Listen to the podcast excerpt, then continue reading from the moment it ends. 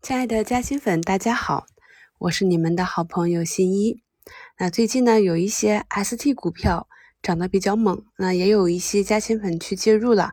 所以呢，今天呢，给大家简单的介绍一下我们新的退市规则，免得大家踩雷。咱们的股市啊，有一个问题就是一直不断的去发新股 IPO，池子呢越来越大，而资金量却很有限，鱼目混杂。所以呢，目前我们越来越严格的退市制度，也将是对我们未来 A 股市场健康发展的助力。啊，首先呢，退市标准分四类，有交易类、财务类、规范类和重大违法类。像规范类和重大违法类啊，对于我们来讲比较难以去监控，但是呢，我们可以关注一下交易类和财务类，避免踩雷。首先是交易类退市标准。连续二十个交易日收盘价低于一元，这个新规呢是二零二零年十二月三十一日落地，自今年七月一日起正式实施的。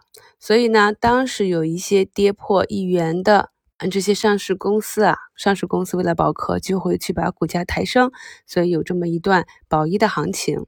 那大家就要注意了啊，低于一元的股票，不要以为便宜就去买了，很有可能会被直接退市哦。那第二条就是连续一百二十个交易日，股票成交量低于五百万股。我们经常说啊，要去流动性比较强的个股中去参与。现在就可以看到了，不但流动性不强的这些个股你参与了赚不到钱，还有可能退市呢，所以一定要注意这点啊。第三条就是股东数量连续二十个交易日低于两千人。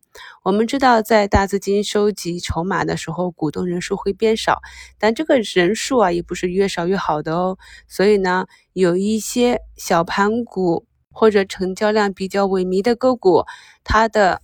股东人数持续低于两千人的时候，我们就要小心了。第四条就是连续二十个交易日总市值低于三亿元，那达到以上标准后直接终止上市，没有退市整理期，所以非常的重要，大家一定要记牢。我们再来看一下财务类的退市标准。就是简单的三条啊，第一，最近一年年报净利润为负，且营业收入低于一亿元，净利润按照扣除非经常性损益，就是扣非，看哪一个低就按哪一个算。营业收入呢，也要是看扣非的，就是跟主营无关的要被扣除啊，不能说我快退市了，我卖套房做到公司的财务报表里面，这样也是不行的。一定要是和主营有关的业务才行。第二就是最近一年年报净资产为负数。第三就是最近一年年报被出具无法表示意见或者否定意见。这三点呢都是我们可以跟踪的。触及以上标准之后呢，第一年戴帽，那连续两年呢就触及退市。那这一类呢其实也是有变化的，其实呢是放宽了。原来呢是看净利润，净利润是退市的硬指标。连续两年亏损先戴帽啊，再亏损一年就暂停上市，之后再亏损一年才退市。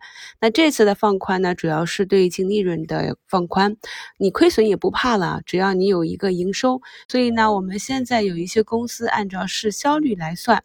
啊，就像美国的亚马逊呀，也是亏损了很多年，但是它的股价也是涨得很好。为什么呢？因为有一家公司虽然亏损，但是它的营收在不断的增大。那它只要稍微的发生一些成本上或者价格上的。变化，那一下子就会变成盈利了。所以现在呢，我们就是针对市场上很多还没有盈利的，特别是科创板上的好多亏损的科技股啊、生物医药股啊，啊前期的研发投入很大嘛，所以相对来讲是变松了。只要你的营收达标，你的净利润在一段时间内没有达到盈利，也是可以继续上市的。所以啊，我们买股票的时候一定要看好年报。都三季度啦，就要紧盯收入和净利润指标，不然呢，年报一出啊，就直接 ST 喽。还有呢，以前的退市整理期是三十个交易日，那现在呢，缩减到十五个交易日。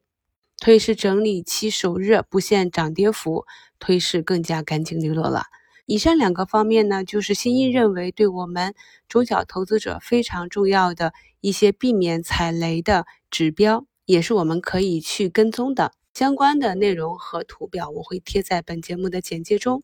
关于规范类和重大违法类，涉及到很多我们平时接触不到的比较专业的术语，划分也更加的复杂。那在下次节目中再给大家介绍。祝亲爱的朋友们永不踩雷！我是你们的好朋友新一。